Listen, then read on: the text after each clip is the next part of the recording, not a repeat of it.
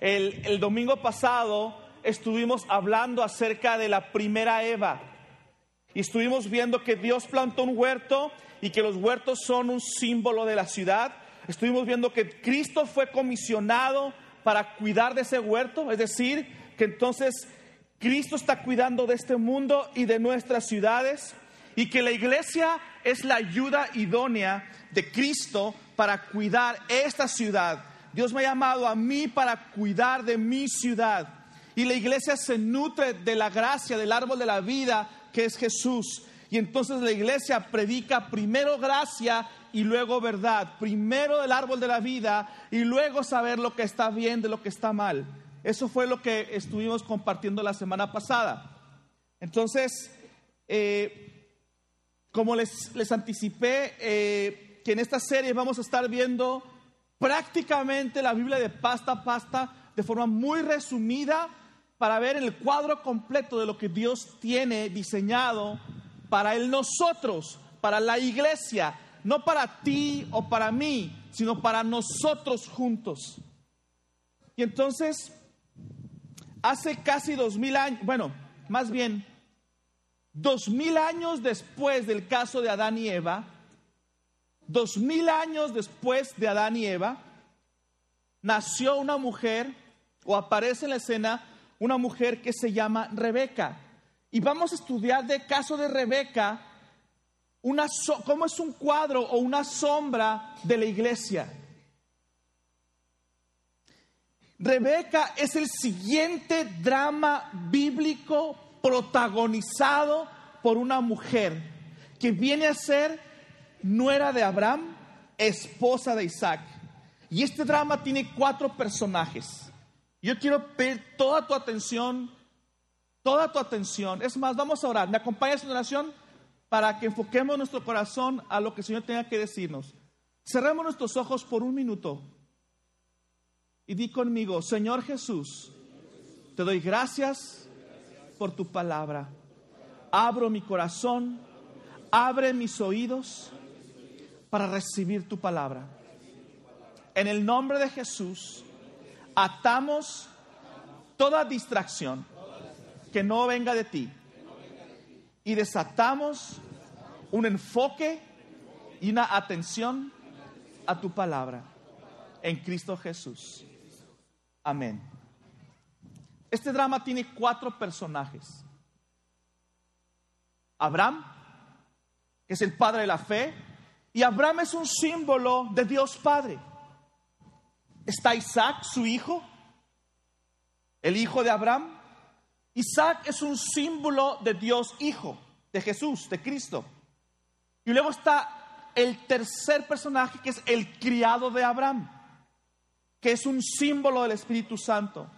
Y el cuarto personaje es Rebeca, la novia que el Padre manda a buscar mediante el criado, mediante el Espíritu Santo a Cristo, eh, para Cristo. Y la historia comienza cuando Abraham manda a su criado a buscar esposa para su hijo Isaac. Y el criado sale con una caravana de 10 suburbans por el desierto, navigators, por 10 calafias, pues, camellos, ok, camellos. Sale con 10 camellos en el desierto eh, a buscarle una mujer allá en las tierras donde era Abraham. Y después de cruzar el desierto arábigo, aparece así un letrero que dice Pemex. ¿Se imaginan el desierto arábigo, Pemex? Bueno, en aquel tiempo los camellos, y todavía de comer y de agua, no, no de gasolina, ¿verdad? Entonces, eh, llegó el criado con sus 10 camellos a este pozo de agua que estaba justo afuera de la ciudad. Y ora ahí. Si ustedes leen el capítulo 24 de Génesis, en un capítulo se desarrolla toda esta historia y es fascinante. Dice que llega a ese lugar donde está el pozo y ora y le pide una señal. Señor, le dice, Dios de mi jefe, Dios de Abraham, Dios de mi amo Abraham, porque él era esclavo, era un criado. Y le dice, concédeme que pueda cumplir el mandato que me mandó mi jefe. Y le pone una señal. para encontrar a, esta novia, a esta esposa que están buscando. Dice, la que le, a la que le pida agua de beber ahí, la que le eche de la verde, a mis, de la roja a mis camellos, y luego que también me dé a mí de beber agua, que esa sea, y este, dice la palabra que estaba todavía orando, todavía no terminaba de decir su oración, cuando de repente sale una mujer así con el cabello suelto, corriendo, no, sale Rebeca, una hermosa joven, hermosísima joven, doncella, virgen, con su cántaro a la hora en que todas las mujeres, a la hora que todas las mujeres salen a llenar su cántaro de agua, que era en la tarde, ya que el sol se había bajado, como que había hora del pozo para los hombres y hora del pozo para las mujeres. Y entonces ahí va, y sale esta chica con su cántaro. Ahora, los cántaros, mujeres, los cántaros que cargaban las mujeres en aquel tiempo eran como los de un garrafón, más o menos. Ah, yo sé que ahora le piden al marido que les ayuden con el garrafón. y está bien que lo pidan. Y ahí va Rebeca con su cántaro. Y la ve el criado de Abraham. Y le dice, oye, ¿me das poquita agua? ¿Me das agua? Y Rebeca dice, claro que sí. Y baja su cántaro y le da de beber. Y entonces el criado está ahí, este, no sé si había una cuchara o un vaso y venía él del desierto, a lo mejor todo lleno de arena, no sé. El caso es que ahí se aparece, termina de beber y le, ahí mismo le dice la, eh, la mujer, Rebeca, le dice, no solamente te voy a dar de beber a ti, sino a todos tus camellos. Dice la palabra de Dios en el versículo 15 de ese capítulo, dice, la cual salía con su cántaro sobre su hombro, descendió a la fuente y llenó su cántaro y se volvía.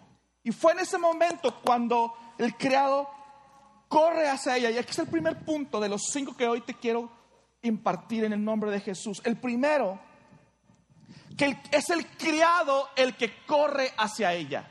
Y yo quiero dejarte con este pensamiento en este primer punto. Porque yo he visto muchos libros en los estantes de las librerías cristianas y muchas enseñanzas donde uno tiene que correr y buscarlo. Y sí es cierto, hay una parte de, tiene que haber un deseo y una voluntad de buscar al Señor con todo nuestro corazón. Pero aquí particularmente el Espíritu Santo, en este caso, es el criado, el que corre hacia Rebeca y yo quiero recordarte, amado, que cuando tú tienes el carácter, tienes las características de la iglesia virtuosa, es el Espíritu Santo el que va a correr hacia ti. ¿Estás escuchando? Imagínate por un momento que Dios te esté buscando, corriendo hacia ti. Dice así el versículo 7, entonces el criado corrió hacia ella. Oh amado, que el Espíritu Santo te hable hoy. El Espíritu Santo está llevando a cabo el deseo del corazón del Padre. Jesús mismo lo dijo cuando, cuando tuvo su, su propio diálogo, así como estuvo el criado platicando con una mujer a un lado de un pozo. También Jesús se sentó a un lado de, de un pozo para pedirle a una mujer de beber. Esta mujer era samaritana, ni siquiera era judía. Y empiezan a platicar y se da cuenta ella que él era el Cristo que era el Mesías. Dice Jesús en ese diálogo que es bastante extenso, le dice, la hora viene mujer y ahora es cuando los verdaderos adoradores adorarán al Padre en espíritu y en verdad, porque también el Padre tales adoradores busca que le adoren. Otra vez, el Padre buscando adoradores en la tierra. El criado corriendo hacia ella. Yo quiero recordarte, amado, que el Espíritu Santo está deseando correr hacia ti, mostrar lo que tiene para ti. Si lees la historia con más detalle, te das cuenta que en ese momento Él le dio unos alhajas, unos dones, unos regalos. No tengo tiempo para, para detenerme en esto, pero habla de los dones que el Señor nos quiere dar en el momento que Él corre hacia su iglesia. El Espíritu Santo corre hacia la persona o hacia el grupo de personas que le buscan de todo corazón. Él busca una genuina devoción, no un alma que esté dividida. Él él cuando, cuando descubre, cuando detecta que hay una virginidad del corazón, que lo buscas con todo tu corazón, que no tienes tu corazón apartado para alguien más, oh, Él corre hacia ti. Él corre hacia ti. El versículo 21 dice que el criado estaba maravillado de ella. Usa esa palabra ese adjetivo, maravillado de ella. Ahora, en, tijuanense, eso quiere decir que, que el criado estaba con la boca abierta. Híjole, me la ganaron. Es para, es para mi, mi amo. En el vocablo hebreo, cuando, cuando usan la palabra para traducir maravillado, en hebreo es shahá. Y shahá quiere decir contemplar. Y la raíz de contemplar ahí en esa palabra es que está girando hasta marearte. ¿Te imaginas el creado? Esto es lo que sentían cuando leían los, en hebreo, cuando leían el original. Que el creado estaba vuelto loco de alegría. ¿Podríamos imaginar a Dios dando vueltas de alegría cuando haya a un adorador que le adora en espíritu y en verdad?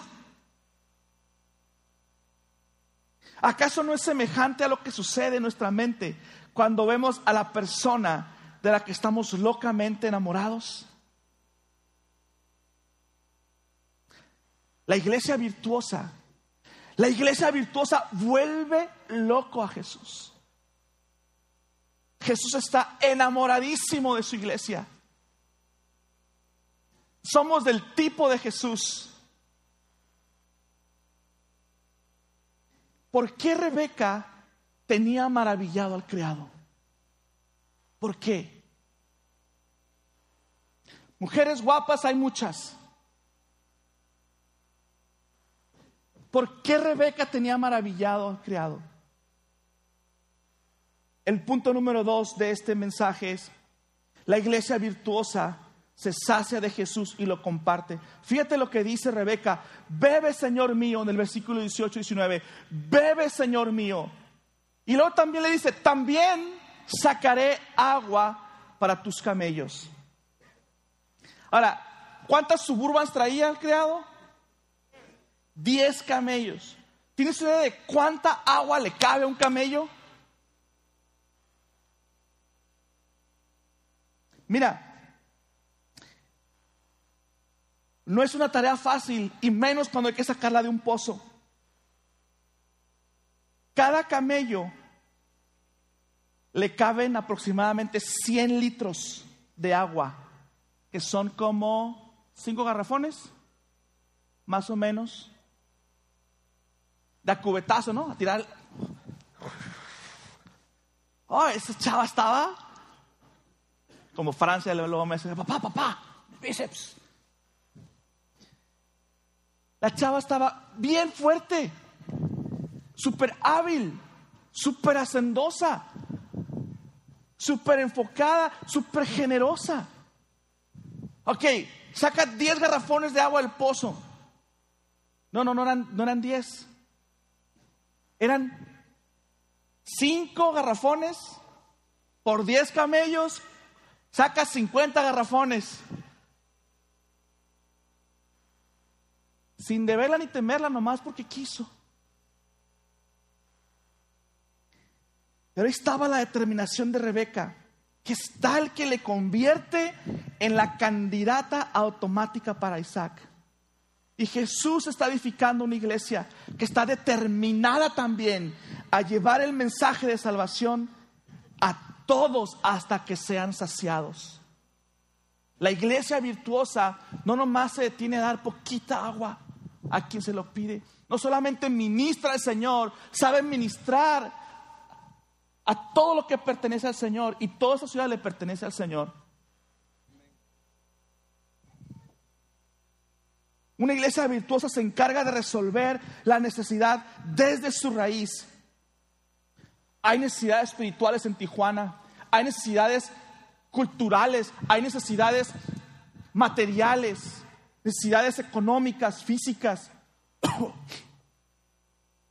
Y la iglesia virtuosa tiene la, tiene la visión de resolver las cosas completas, de ver el cuadro completo, para entregar soluciones completas a la ciudad. Los problemas son muy diversos y son de, de muchos tipos. Corrupción, injusticias, pobreza, desigualdad exacerbada, la esclavitud, la trata de blancas. ¿Cuántas cosas tiene de necesidad nuestra Tijuana? Es inmoral. Es inmoral que la iglesia local permanezca indiferente o al margen de estas cosas que lastran Tijuana. Es inmoral, inaceptable que la iglesia voltee los ojos a esas cosas. Son necesidades bien tangibles que todos los días siente la ciudad. Y las soluciones de la iglesia virtuosa son amplias, deben ser completas, totales, definitivas, así como es el amor y la sabiduría de Dios. Grandes. Y entonces la iglesia virtuosa absorbe de Jesús esa sabiduría, ese amor para proveer soluciones. Así como Rebeca a todos los camellos les dio el agua que necesitaban, así la iglesia a toda la gente que está a su alrededor debe traer soluciones completas. Y esto me lleva al punto número tres. Me encanta esto porque tiene que ver con el nombre Rebeca.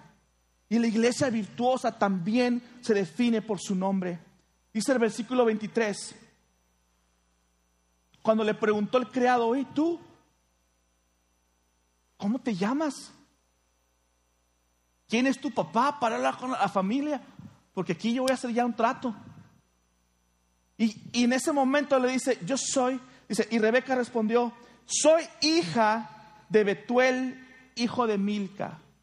Ni siquiera se atrevió, a decir su propio nombre. Le dice, soy hijo de Betuel e hijo de Milca. ¿Qué es eso? ¿Qué es hija de Betuel e hijo de Milca? Mira, en la Biblia los significados de los nombres son muy importantes. Y nos dicen muchas cosas en el contexto.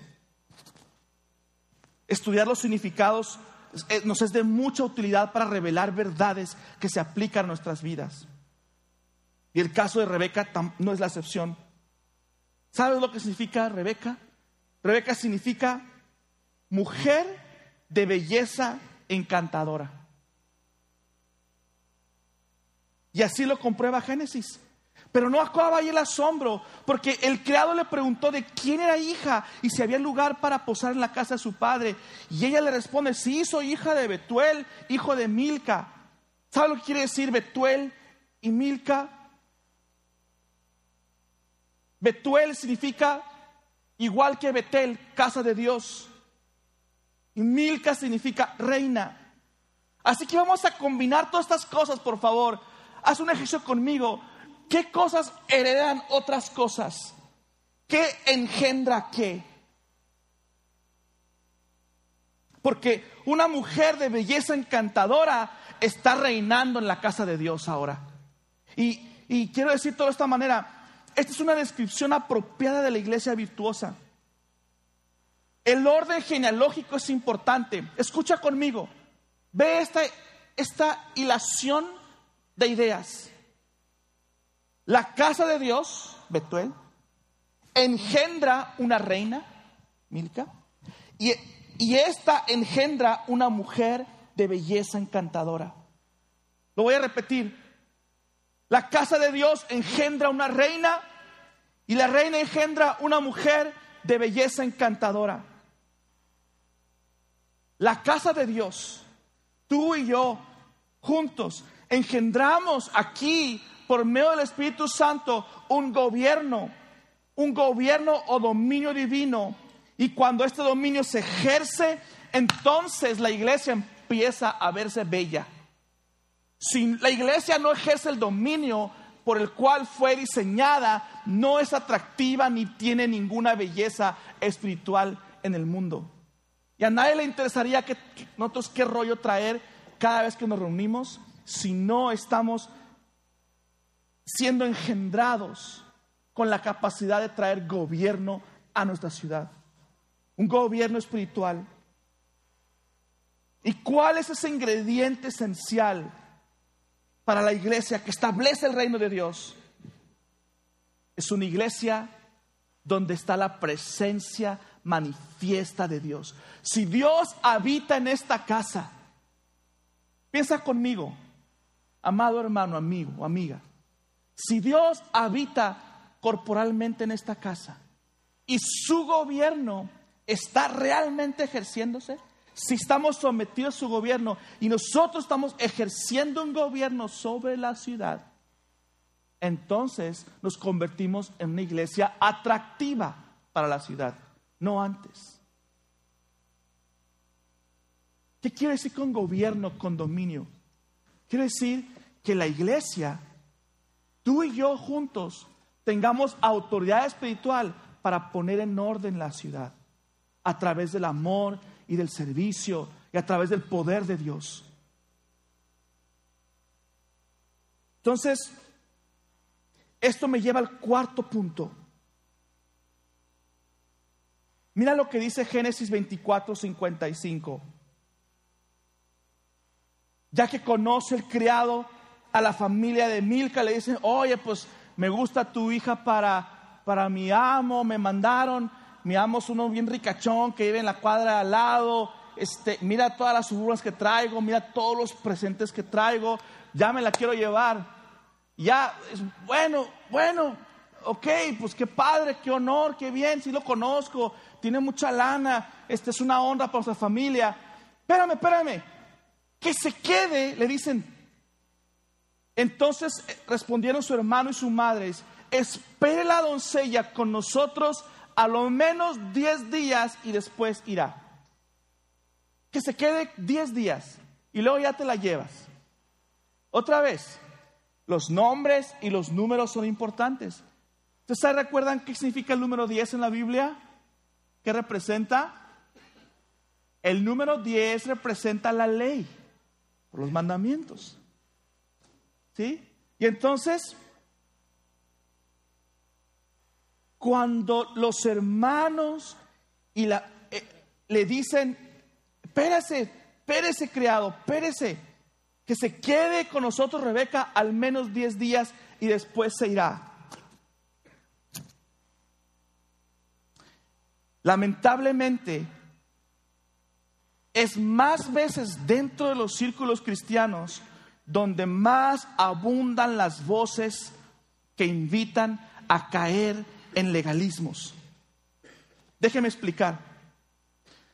A veces el celo por la santidad y una teología defectuosa nos llevan a cambiar el mensaje del Evangelio por uno de reglas y de formas. Y esto es un riesgo muy grande. Hace 15 años los encuentros eran muy diferentes de lo que son ahora. Te han tocado unos encuentros llenos de gracia Eres bendecido, amado.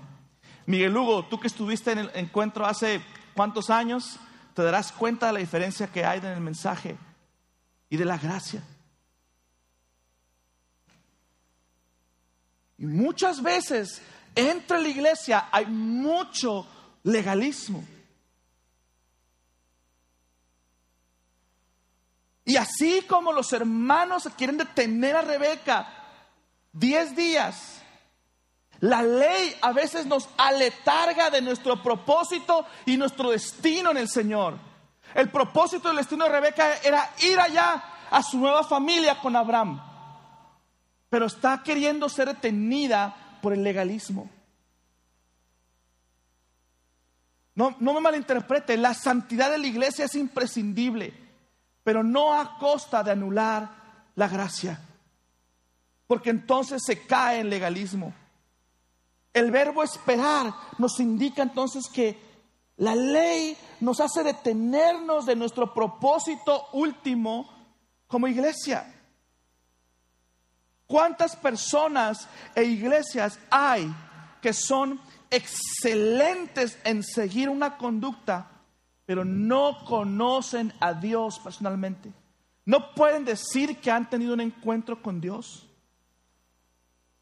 No sirve de mucho recitar los diez mandamientos si no hay una relación personal con el Señor que ha dado esos mandamientos. Jesús le reclamó eso a la iglesia en Apocalipsis. Hay siete mensajes que Cristo le hace a siete iglesias y uno de ellos es a la iglesia de Éfeso. Y en ese mensaje Dios le dice, Jesús le está diciendo a Éfeso, tengo una cosa contra ti. Tengo contra ti que has dejado, ¿qué? Tu primer amor. Era una iglesia que estaba ahí al pie del cañón, hacía todo lo que le decían seguía todas las reglas. Y, Jesús se atreve a regañarle, decirle, tengo contra ti que has dejado tu primer amor. Porque algo superior a los diez mandamientos es un primer amor. Es superior. Pero gracias a Dios en esta historia, al no saber qué, qué iban a hacer, le dicen, pues que Rebeca decida. Y Rebeca decide, dice, sí, me voy. No voy a esperar los 10 días. Me voy de una vez. La iglesia debe decidir también decirle al Espíritu Santo, sí, sí iré. Esta iglesia, Iglesia Evangélica San Pablo, debe estar lista para decirle al Señor, sí, sí iré, voy a moverme más allá de seguir reglas, voy a irme más allá, algo, algo superior, algo todavía mejor que el seguir mandamientos. Sí se puede, sí existe. Y el quinto punto, el último punto de este mensaje, es que cuando Rebeca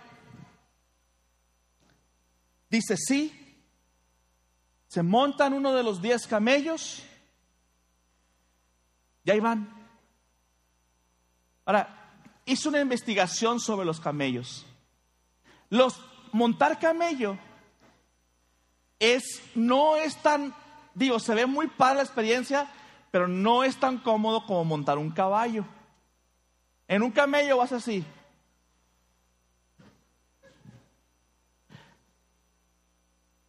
Peor que el burro pando de mi rancho. Después de un rato, marea, la iteración, marea. Y, y se cansa allá donde les conté.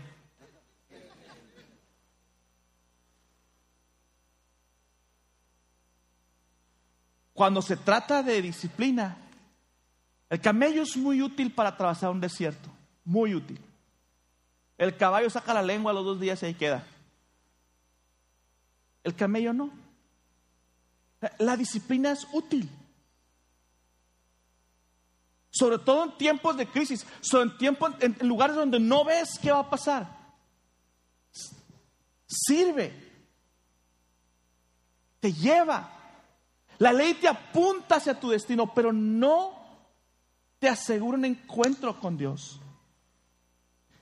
Dice la palabra de Dios en el versículo 64, ya al final del capítulo, dice Rebeca, cuando iba llegando ya a la tierra de su, de su amo, Rebeca también alzó sus ojos y vio a Isaac y descendió del camello y entonces tomó el velo y se cubrió. ¿Qué quiere decir esto? Rebeca descendió del camello. Otra vez, la ley te puede apuntar, dirigir hacia Jesús. Ese fue el propósito de la ley. Los mandamientos son para recordarnos que hay algo superior y es por allá. Pero para tener un encuentro cara a cara con Jesús, un encuentro personal con Dios, necesitas bajarte del camello. Entonces, para poder tener un encuentro con, así como Rebeca lo tuvo con Isaac, cara a cara.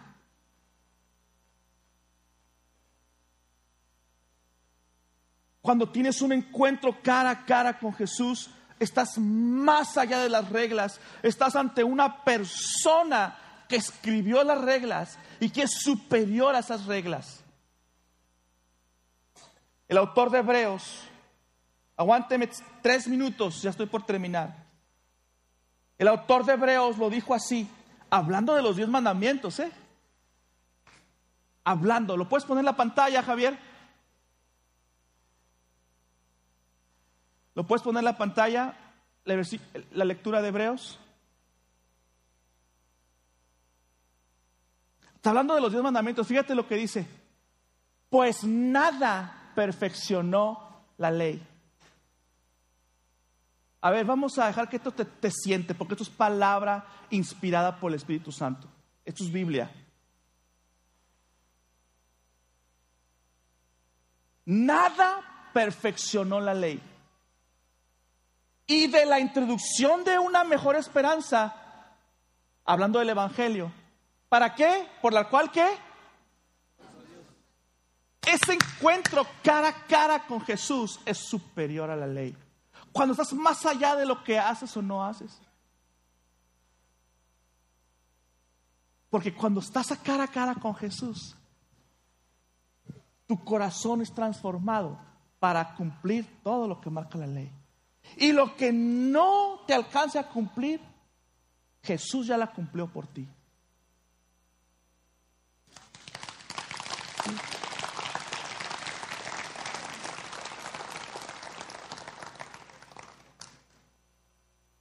Esa palabra acercarnos en griego es hechizo y quiere decir juntar una cosa con la otra. ¿Te imaginas la cara de Rebeca con la cara de Isaac?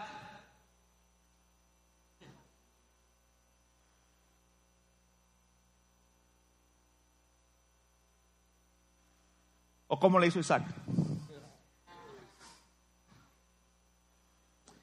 Dice la palabra de Dios que Rebeca tomó el velo y se cubrió. El velo en aquellos tiempos era solo para nobleza. No, cualquier mujer se cubría con velos. Era reservada una costumbre para la gente de la realeza. Y era como un símbolo de guardarse solo para el marido. Después se, se hizo la costumbre con todas las mujeres. Pero en ese momento era solo para las, las mujeres nobles. Y era como un envoltorio, un regalo. Cuando un presente y lo traen envuelto para que se genere esa sorpresa y abrirlo, así Rebeca se presenta ante su nuevo marido. Y la iglesia de Cristo también ha de presentarse ante Cristo como una ofrenda viva, en un modo de realeza, como una ofrenda delante de, de Jesucristo. La iglesia es la novia, es el amor, es el consuelo de Cristo. Y mira, el capítulo termina con esta frase. Dice que Isaac amó a Rebeca, la tomó por mujer, la amó y se consoló con ella. Tú y yo somos el consuelo de Cristo. De que Él ama tanto este mundo. Y que sabe que solo a través de los seres humanos puede traer restauración a este mundo. Y que por eso se fue para enviar al Espíritu Santo y mandó a su criado para buscar una novia entre la tierra. Y que tú y yo tenemos el poder, tenemos la genética para traer transformación a esta tierra. Somos la novia de Cristo. Juntos, en conjunto, somos, la iglesia, somos la esperanza para el mundo, porque traemos el mensaje de salvación.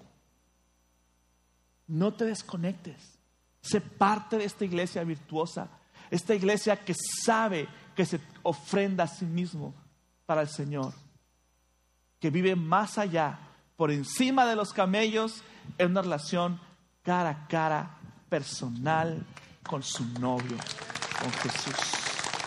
Amén.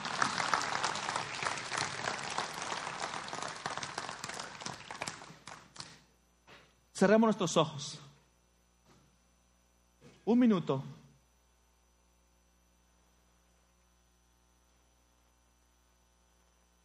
Señor, te damos gracias.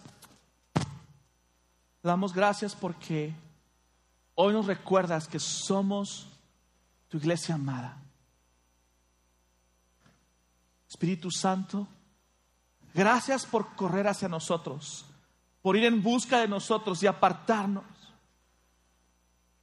Ayúdanos, enséñanos a ministrarte a ti, pero también a ministrar a todos tus diez camellos, Señor. Que podamos ser útiles en esta ciudad, que podamos ministrar a todo lo que tú posees. No nos permitas que nos detengamos en la ley.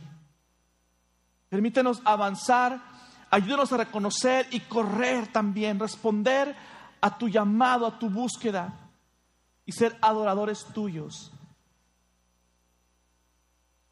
Y vivir en ese encuentro cara a cara contigo, Señor Jesús, para tu honra y tu gloria. En tu nombre. Amén. Amén.